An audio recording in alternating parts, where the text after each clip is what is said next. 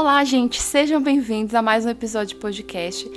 E hoje eu, tenho uma, eu trouxe uma convidada muito especial, que ela está via ligação comigo, que é a Monique.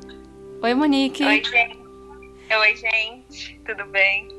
Gente, eu, eu convidei a Monique porque esses dias algo que me chamou, que me, na verdade me deixou muito chateada com algumas coisas que eu comecei a ver, é sobre como ainda o, racismo ainda predomina na mente das pessoas, né? E nada melhor que ninguém que a Monique para nos explicar, no, porque ela tem experiência sobre isso, né, Monique? Monique, eu gostaria de, de.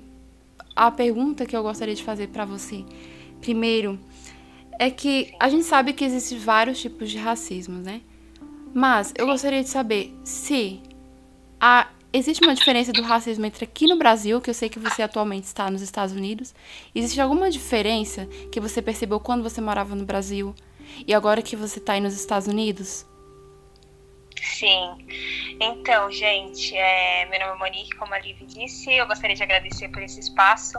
É um assunto que faz parte da minha vida, então é, eu gostaria, eu fiquei muito feliz com o convite. Bom, é, então, aqui nos Estados Unidos, eles têm uma segregação racial muito grande. E por conta dessa diferença e essa separação de raças, eles têm essa empatia com as culturas. Então, aqui, infelizmente, é a, a supremacia branca, ela, é, ela tá no topo, né? Então, quando você vê a minoria, tá sempre tem sempre os pretos. Quando você vê essa diferença é, econômica sempre está interferindo na vida do preto. Então, realmente falta essa representatividade aqui nos Estados Unidos. Então, automaticamente tem esse racismo por conta da segregação racial. E no Brasil, a gente tem um racismo mais velado, né? Aquele racismo que as pessoas não falam, que a gente precisa esperar alguém chamar de macaco para sim entender que foi um racismo. Então, às vezes está no olhar, na percepção, é, no jeito de falar, nos termos. Eu acho que o Brasil a gente tem muito um racismo estrutural também. Sim. Então eu vejo essa diferença. Eu acho que no Brasil é mais velado e aqui é mais cultural. Eu assim, eu a gente sabe que as notícias, né? Não sou uma pessoa que assiste muito tudo na TV, né? Eu seleciono bem, mas as notícias na internet correm rápido, né? E a gente, todo mundo fica informado do que acontece. E a gente viu casos extremos que aconteceram recentemente, né, nos Estados Unidos e aqui no Brasil sobre racismo. E algo que, que foi até um, um certo choque para mim, porque eu fiquei me perguntando, né? Até comentei com minha família, caramba, como isso pode acontecer ainda, né? Como as pessoas têm essa mente é, para fazer isso com outro ser humano, né? Como as pessoas ainda agem como se elas estivessem séculos atrás e não tivessem nenhuma informação sobre as coisas, né? E isso foi tipo assim um choque realmente pra, de realidade para as pessoas acordarem e perceberem é, a forma como anda as coisas, né? a forma que ainda existe esse racismo, não é, Monique? Infelizmente. E eu acho que que nem o Will Smith falou, né? que o racismo ele não está piorando, ele só está sendo filmado. Isso. Então, hoje em dia, por conta da tecnologia, por conta das pessoas né, terem esse acesso e elas saberem que a gente não pode ficar calado, né? Com certeza. Então, é, por conta da pessoa ter gravado esse vídeo, então eu fico pensando, se não tivesse gravado, se aquela do George Floyd, né, que aconteceu uhum. aqui nos Estados Unidos, se aquela pessoa não tivesse gravado o vídeo, ele seria só mais uma vida preta que se foi. Então, é isso, né? Tipo, o racismo ele não está piorando, mas sim sendo filmado. Ó, ótimo ponto de vista, né? Não havia preparado pensar nesse ponto, mas é verdade. Hoje em dia a gente vê alguma coisa e aí filma, né? Se uma pessoa tá na rua. Sim. E de certa forma, essa, é. pessoa, essa pessoa que filmou, ela pôde usar isso para alertar as, as mais pessoas que às vezes não tá passando por isso, né, Monique? Exatamente. Porque só você sabe o que você já passou né? E tanto que eu gostaria de aproveitar para perguntar se, se você já sofreu algum, algum racismo e como é que você reagiu a isso? Sim. Então, no Brasil, por conta de ser mais velado, hoje, quando eu paro para pensar, hoje que eu entendo os meus direitos, eu me entendo como uma mulher preta, eu vejo que a, a, a autoestima da mulher preta, ela está sempre sendo apagada, né? Uhum. Qual que é o cabelo bom? E, e para ter um cabelo bom, precisa ter o cabelo ruim, né? Então, sempre quando a pessoa faz um comentário, tipo assim, nossa, o cabelo é bom, Aí você olha, é um cabelo liso, e, ou todas as características. E, e, eu lembro que quando eu era mais nova, todas as características que tinham em mim não eram as bonitas. Então a autoestima da menina preta é sempre muito apagada. Então eu realmente hoje vejo que a minha é, a minha trajetória no, com a discriminação no Brasil foi mais essa, de estar tá sempre sendo colocada para baixo, com piadinhas racistas. É, nunca vou esquecer uma vez eu estava em, em uma roda de amigos e eu tinha um, um menino que eu achava bonitinho, né, e tudo mais. E o amigo dele é, fez uma piada, tipo, Monique, você tá com calça? E eu tava de legging preta. E aí todo mundo riu e eu, eu me senti muito constrangida. Então hoje eu vejo que o quão infeliz foi aquele comentário, o quão realmente racista foi aquela piada. E então com a minha trajetória, é, na, é, com essa minha trajetória eu vejo isso, né? Que eu sempre fui colocada para baixo. E aqui nos Estados Unidos eu infelizmente pude passar por algumas situações e a mais recente foi quando eu fui ao shopping com uma amiga na Black Friday e a gente foi na Pandora e ela tinha acabado de chegar aqui nos Estados Unidos, eu já tinha um tempo, então ela perguntou, ela estava insegura com o inglês, ela perguntou se eu podia me comunicar, né, com a mulher fazer o pedido. Uhum. Eu falei, claro, né, não tem problema. E nisso a gente chegou, eu falava com a mulher e a mulher respondia para minha amiga. Ela é branca, então eu falava, minha amiga é branca, né? Eu falava com a mulher, ela respondia para minha amiga. Eu falava com a mulher, ela respondia para minha amiga. Desde, desde aquela hora eu já achei muito estranho, né?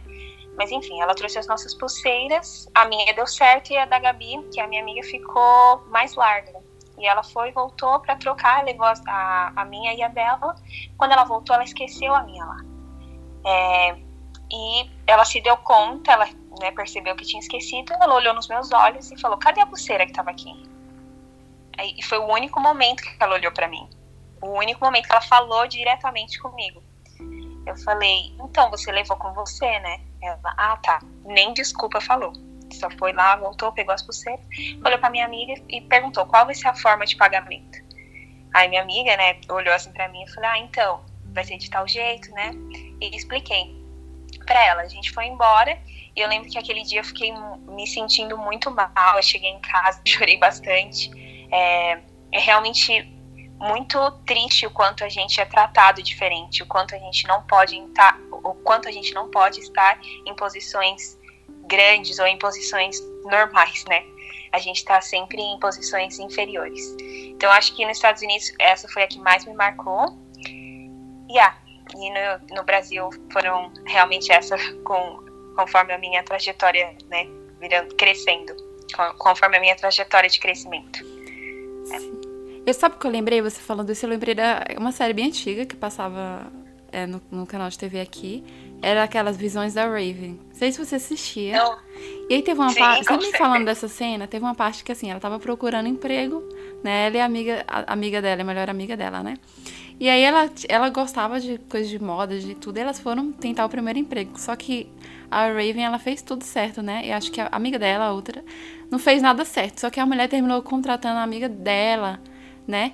E aí a Raven nunca entendia porque não tinha contratado. Ela tinha dobrado as roupas imperfeitas, tinha separado as roupas é, por cores, porque ela gostava dessa coisa de moda, né? Aí na série mostra depois que ela descobre que a mulher ela tinha preconceito, por isso não tinha contratado, tinha racismo, né? Por isso que não contratou a Raven. E isso acontece muito é, por aí, né? É, por exemplo, esse, esse, esse exemplo assim é bom você falar porque, por exemplo, se eu tô com você ou com outro amigo ou amiga, né? E eu percebo isso, eu também tenho, eu tenho que interferir para ajudar você para se impor, porque às vezes a gente a, passa por isso, né? Por exemplo, eu tô, por exemplo, ao lado de você, e se eu não estiver atento, eu não, nem percebo que você passou por isso, né? Então, eu acho Sim. muito bom você ter falado isso, porque às vezes a gente não percebe. Porque a gente não tá, por exemplo, eu não, não cresci, eu acostumei a sofrer com isso. Então, às vezes, meus olhos podem estar fechados para algumas coisas, não enxergar tão bem quanto você, que já viveu essa experiência, né? Infelizmente, essa. É, tá enxergando mais coisas, né? Do que às vezes outras pessoas que não são pretas não estão enxergando isso. Por isso que eu acho que é muito válido, né, Monique? É, quanto mais você contar suas experiências e outras pessoas também que já sofreram isso, porque serve para as demais pessoas ficarem atentas. Espera aí, né? Será que eu, como é que eu tô vendo isso, né? Então, assim. Sim, exatamente. Eu comentei no meu Instagram no meu perfil sobre isso, que uhum. é, para você ser um antirracista, primeiro você tem que escutar o seu amigo preto, né? Senta, conversa com ele, pergunta como foi a trajetória dele, para assim você entender. E então você pesquisar, assistir filmes, ler, é, ler livros, ver documentários. Eu acho que para você realmente ser um antirracista, você precisa ter um embasamento teórico, né? E então você vai poder é, discutir sobre aquele tema. Não tem como você falar sobre algo se você não tem é, teoria nele, né, no assunto. Então, realmente. Uhum. E Monique, por exemplo, assim, eu vi que você tá, eu vi um dos seus stories está falando, é algo que me chamou a atenção, né, e que eu vou até te perguntar. Existem termos que a gente às vezes usa, é, que as pessoas estão usando e não percebem que é racista? Sim existem e muitos. É, eu acho que assim é, é legal dar uma pesquisada porque uhum. eu não vou saber todos, Sim. mas tem um que é o que mais que, que é o que mais me incomoda, que é o criado mudo, que eram escravos que ficavam do lado da cama dos seus senhores conforme eles dormiam, segurando uma bandeja e esperando eles acordarem, enfim. E esse termo ele é usado para ah, esqueci o nome da. Não é penteadeira, mas. Tipo aquelas cômodas que ficam próximas da cama, né? Isso, isso uhum. que a gente coloca os nossos livros, Sim. ou o abajur, enfim. Então, e, era, e a gente por muito tempo, eu mesmo chamava de criado mundo, até entender o que tem por trás, né? Então a gente tem muitos termos racistas, porque a gente, é, a, a nossa história é racista, né? A gente teve um, uma falha muito grande que ela tá até hoje. Ela tem é, realmente tem esse essa falha mesmo que mostra até hoje. Olha que interessante. Ó, se você não tiver, se eu não tivesse assistido seus seus stories no Instagram semana que passou, eu não teria nunca imaginado que essa, esse termo do criado mudo vinha de toda essa questão da escravidão, de como eram tratadas as pessoas né, pretas. E caramba, é coisas que às vezes a gente nem, nem você percebia, né, durante sua infância, não. talvez nem seus pais talvez percebessem. Você vê uma coisa, né, que a gente termina pegando o hábito, né, Monique? E Sim. não percebe que isso é um, é um ato, um termo racista, né? Racista de, de ser usado, né? Porque envolve uma história. Oi? Eu pesquisei aqui é, mesa de cabeceira. Uhum. Esse é o. Isso, só para realmente, né? Porque já uhum. que a gente vai mudar, a gente precisa saber qual é o termo Sim, correto, né? É. Mas então, é muito é... importante a gente saber, porque com certeza muita gente que vai escutar, tá escutando agora não imaginava, né? Porque vem assim, desde criança, vai falando os pais, vai crescendo, você vai vendo, e você não se questiona por que esse é o nome, né? Nem Exato. sempre, né? Algumas crianças podem questionar, mas por que chama isso, né? Eu Sim, sei, mas eu, eu... é muito difícil quando vem dos pais, né? Isso, na verdade. Porque normalmente a gente confia muito, a gente tem a presença dos nossos pais como realmente os nossos protetores. Uhum, então por, por, isso essa é uma importância muito grande que os pais eles é, tenham esse cuidado para criar os, os, filhos e conforme as palavras que eles usam, né? Sim, verdade. É, outro, outra, outra questão que eu vejo que está entrando muito em debate, acho que eu não estou vendo atualmente, né? Não vi isso antigamente, mas que está chegando numa conscientização qual a melhor forma que, se, que nós devemos chamar, né? Porque eu, que eu sei que você gosta, que você acha que eu certo chamar uma certa forma, mas eu queria que você aqui esclarecesse para todo mundo que está escutando aqui nesse podcast. Qual termo a gente deve usar? Negros ou pretos? Porque eu vejo que isso ainda. Eu vi. No, foi uma questão que chegou até no Big Brother, né? Fala, fala, a falar sobre isso. Eu achei, eu achei interessante. Poxa, né? Nunca tinha parado para pensar nisso. Então, qual o termo que as, das, as demais pessoas devem, devem usar e ser falado? Sim. Ó, eu acho que é muito importante você perguntar para a pessoa também que você for conversar uhum. antes de falar, porque tem pessoas que preferem negro e tem pessoas que preferem preto. Eu, particularmente, prefiro preto.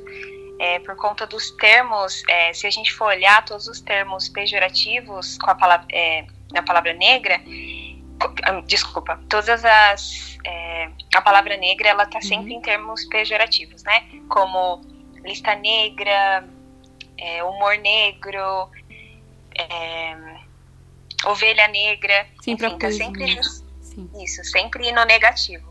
Então, eu sinto muito mais poder quando me chamo de preta e eu prefiro me referir a mim mesmo como preta. Mas é bem individual, tem pessoas que preferem negro e tem pessoas que preferem preta.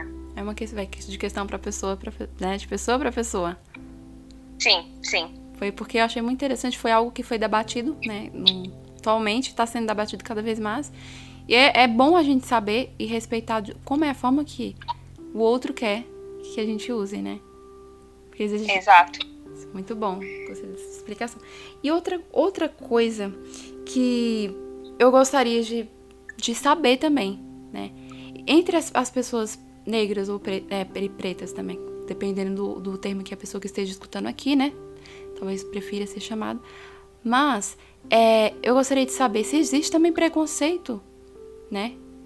Entre as próprias pessoas que são, que, que são pretas.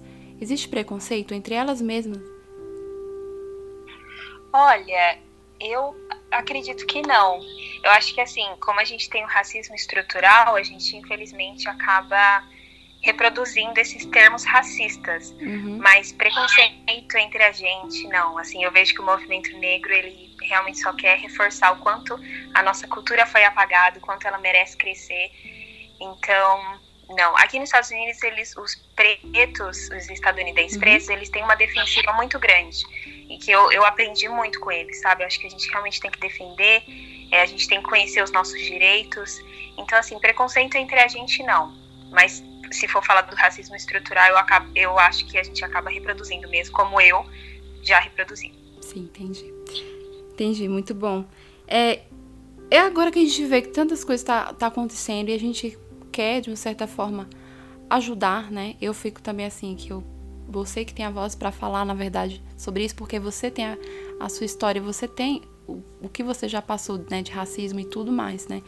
E como é que as demais pessoas, elas podem ajudar a apoiar essa causa de lutar da forma correta contra o racismo? Como as, as demais pessoas elas podem realmente apoiar essa causa? Qual é a maneira certa?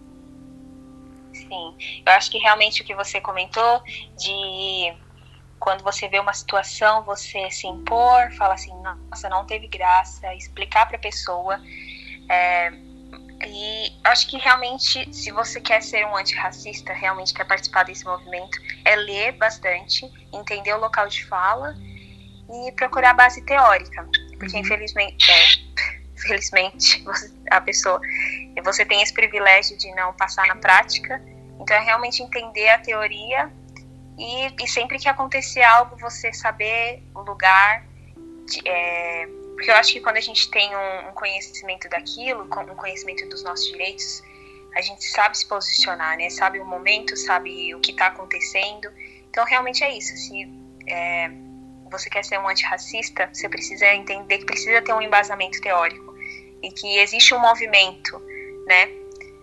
E é isso, entender que o racismo é crime, entender os, os seus direitos mesmo. E eu acho que assim, automaticamente você vai poder ajudar no movimento. Estar com os olhos mais abertos, né? Para ver o que, que os amigos, a sua família também Exatamente. Tá, tá passando, Sim. né? Como essa situação que você passou aí, né? E que a gente pode, pode estar com você ou com outra pessoa, né? E eu tenho que estar tá começando a ficar atenta. Gostei muito do que você falou. Monique, algo que me tá me chamando muita atenção, né? É, sempre vejo uma publicação no Instagram e outras coisas, as pessoas debatendo sobre a questão da apropri apropriação cultural. E assim, na sua, na sua opinião, você acha que isso é errado ou todas as pessoas são livres para usarem o que quiserem, contanto que respeitem, que tenha respeito com a cultura? Qual é a sua opinião em relação a isso? Que é um assunto que está sendo muito debatido. Sempre eu me pego vendo é, as pessoas falando ah, sobre apropriação cultural. Sim. Bom, eu tenho uma questão mais assim, é, acredito, a apropriação cultural é, tem história, né? Não é do nada, não foi uhum. criada uhum. do nada, não é por diversão, não é porque, enfim, é, tem história. Então, quando a gente, eu falo, vou falar sobre a apropriação cultural é, preta, né, da Africa, uhum. africana. Então, eu acho que assim, se enquanto os pretos eles estiverem nessa posição inferior, enquanto o preto ele for discriminado é, não faz sentido você querer usar algo que vem da cultura dele por diversão. Então, enquanto houver esse sistema racista, enquanto houver é, pessoas morrendo por serem pretas, eu acredito que seja errado, sim. É, a gente tem uma, uma intolerância religiosa muito grande também, sim. que vem de culturas africanas. É, então, eu acho que não basta só entender, é realmente lutar para que esse sistema é, pare de ser racista, é, entender os nossos direitos e, e ir atrás e saber que tem história. Então, a apropriação, a apropriação cultural tem história. Não é do nada, não é por diversão. Então, realmente, é, eu acho que isso é mais respeitado que você é, usar para mostrar, para realmente, né? Então, eu acho que isso é mais respeito. Ótimo, ótimo. Gostei muito de entender esse seu ponto de vista, né? Porque é um assunto que tá sendo, que eu sempre pego vendo é, no Instagram, as pessoas falando, né, sobre tal pessoa, né? Então é muito interessante saber sua, sua opinião sobre isso.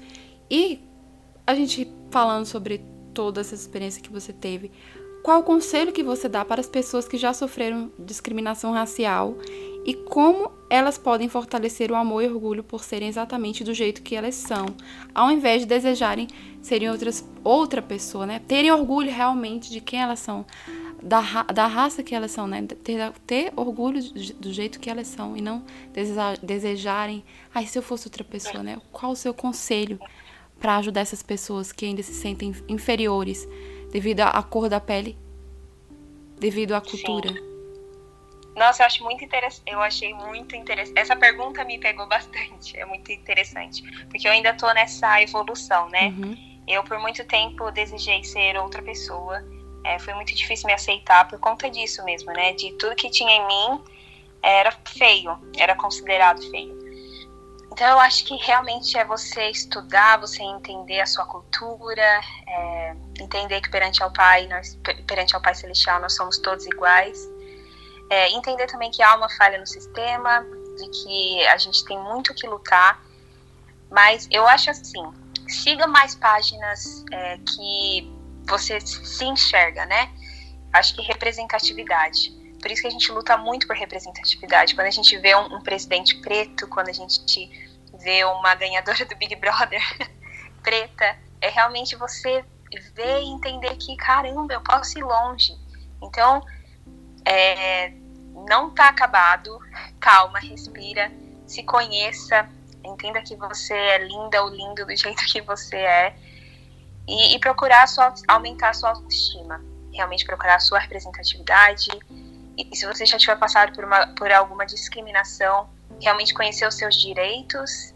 E eu acho que assim, aos poucos a gente vai crescendo mesmo. Ótimo, Monique. Até, até não sei se você já assistiu, né? Mas tem um, tem um documentário muito bom é, na Netflix que foi baseado no livro da Michelle Obama, né? Que ela, ah, sim, com certeza. Né? Ela tem uma parte, não sei se você tá lembrada da parte que ela falou assim que ela estava falando do, do, preconceito, né, de, de racismo que, que a, os familiares dela passaram ao longo dos anos, né, que ela também passou. Sim. E uma coisa que me chamou a atenção, que ela, fe, ela tem essa preocupação em estar incentivando principalmente os jovens, né, as mulheres que as mulheres eu vejo que elas são pegas por muitas coisas a mais em questão da aparência, né? todas as mulheres, e principalmente você que trouxe agora a sua experiência, né? De estar tá se aceitando, começar a seguir pessoas com qual você se identifique, isso é muito importante, né? Para fortalecer muito. isso. E uma coisa que me chamou a atenção nesse documentário, que ela falou assim, que exatamente o que você falou, né? Que você começar a nutrir, começar a se reconhecer, né? Uhum. Para você poder se impor mais ainda no mundo isso é uma inspiração para as outras pessoas, né? Para você mostrar para as pessoas que o seu lugar onde você deseja, né? O melhor lugar que você que você merece. Não devido a sua a, o que vai definir você não vai ser a cor da sua pele, de que país você nasceu e tudo. Ela falou muito sobre isso para um grupo de adolescentes. Isso me chamou muito a atenção, porque é justamente o que você falou aqui. Começar a, a nutrir essa autoestima e ter orgulho de, exatamente do jeito que você é né? E você é uma pessoa do, na qual eu admiro, né? E vem mostrando isso, inspirando outras pessoas. E eu agradeço muito por você ter participado desse episódio de podcast, Monique. Ai, eu que te admiro muito. Quando você. Toda vez que você comenta sobre isso, a última vez, eu fiquei tão feliz e essa eu fiquei assim, muito mais feliz, porque é um assunto que realmente fez parte da minha vida inteira, mas hoje eu estou me desconstruindo de tudo que foi construído na minha mente e agora eu estou me reconhecendo como uma mulher preta. E assim, é muito gratificante. Eu entendo o poder que a gente tem. E eu fiquei muito feliz com esse convite, de verdade. E eu feliz por você ter aceitado, porque você, na verdade, que tem a voz para falar sobre isso. Você teve é, a humildade de, de, aceitar o meu convite, né? Porque é você que tem experiência, você que tem, tem que ter, com certeza, se impor cada vez mais para as outras, as outras mulheres, os outros jovens e todas as pessoas, enfim, olharem para você e se inspirarem, né?